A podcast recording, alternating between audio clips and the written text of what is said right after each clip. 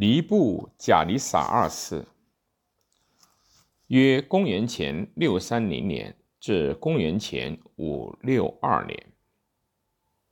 尼布贾尼撒二世勃然大怒，命军中猛士将沙德拉、米萨和亚伯离哥三人捆起来，投入熊熊燃烧的火炉中。但以理书，尼布贾尼撒二世乃巴比伦之师，又称灭国者。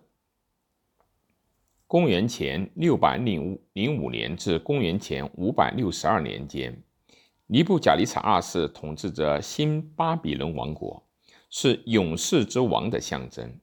据圣经记载，尼布贾尼撒二世是上帝惩罚。离经叛道的犹太人的工具，对这一命运，他似乎欣然接受。尼布贾尼撒二世生于公元前六百三十年前后不久，是巴比伦加勒底王朝开创者那波帕拉萨的长子。那波帕拉萨成功摆脱了北方亚述国的枷锁。甚至将尼尼微洗劫一空。那波帕拉萨因其胜利而大肆吹嘘，夸耀自己如何让亚述国尸横遍野，让敌国化作一片断壁残垣。青年的尼布贾利撒二世早早地参与了其父亲的军事侵略。公元前六百零五年。尼布贾尼撒二世督战，率部下在卡赫美市大挫埃及。卡赫美市大捷，使得巴比伦人成为叙利亚的主人。同年的晚些时候，那波帕拉萨驾崩，尼布贾尼撒二世继位，但国内旋即叛乱四起。尼布贾尼撒二世精力充沛。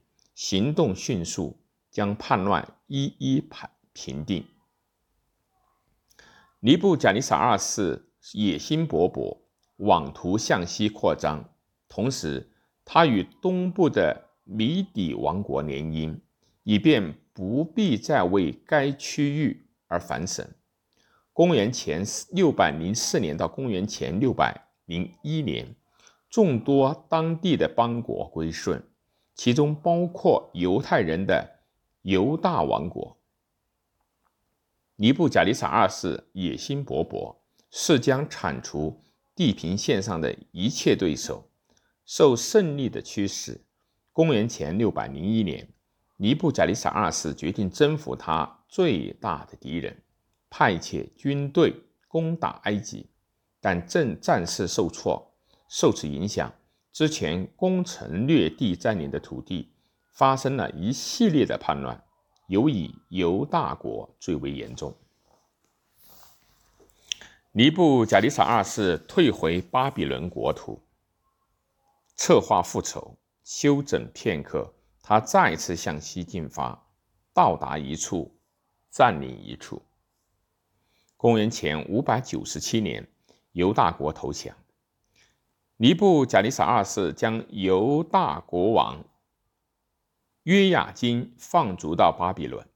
公元前五百八十八年，犹大王国在约雅金的叔叔七底家的带领下反叛。公元前五百八十七到公元前五百八十六年，尼布贾尼撒二世向傲慢的耶稣拿耶稣耶路撒冷进军，围困其长达数月之久。最终攻破城池，彻底将其破坏。尼布贾尼撒二世下令夷平整座城池，屠杀臣民，拆毁圣殿。国王七底家在目睹其子被处决后，被挖去双眼。犹太人被向东流放，他们唱着在巴比伦河畔哀悼西安的床。惨状。尼布加利萨二世在战场上节节胜利，同时国内的建设也是日新月异。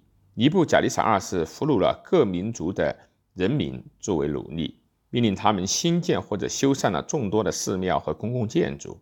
其父在世时始建的富丽堂皇的新王宫，在他治下完工。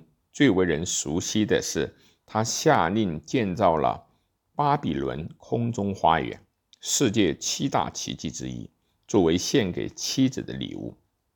在他统治时编撰的编年史或刻的铭文中，尼布贾利撒二世突出了自己对巴比伦主神马杜克的虔诚信仰，对爱情的忠贞不渝。对正义的坚定信念。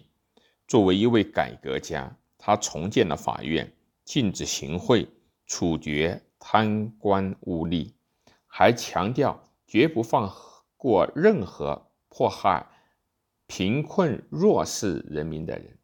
从此，圣经里面关于他疯了的描述并不属实，是圣经的犹太作者。对其心存怨恨，想借此来诋毁他的名声。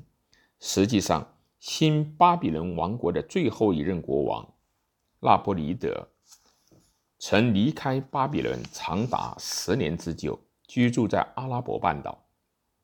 据说，纳波里德精神失常，而后将国家拱手让给了波斯人。尼布贾利撒二世死于公元前五百六十二年，其子完完全全是个失败的继承者，两年后就被遇刺身亡。新巴比伦王国在他死后仅仅维系了二十多年。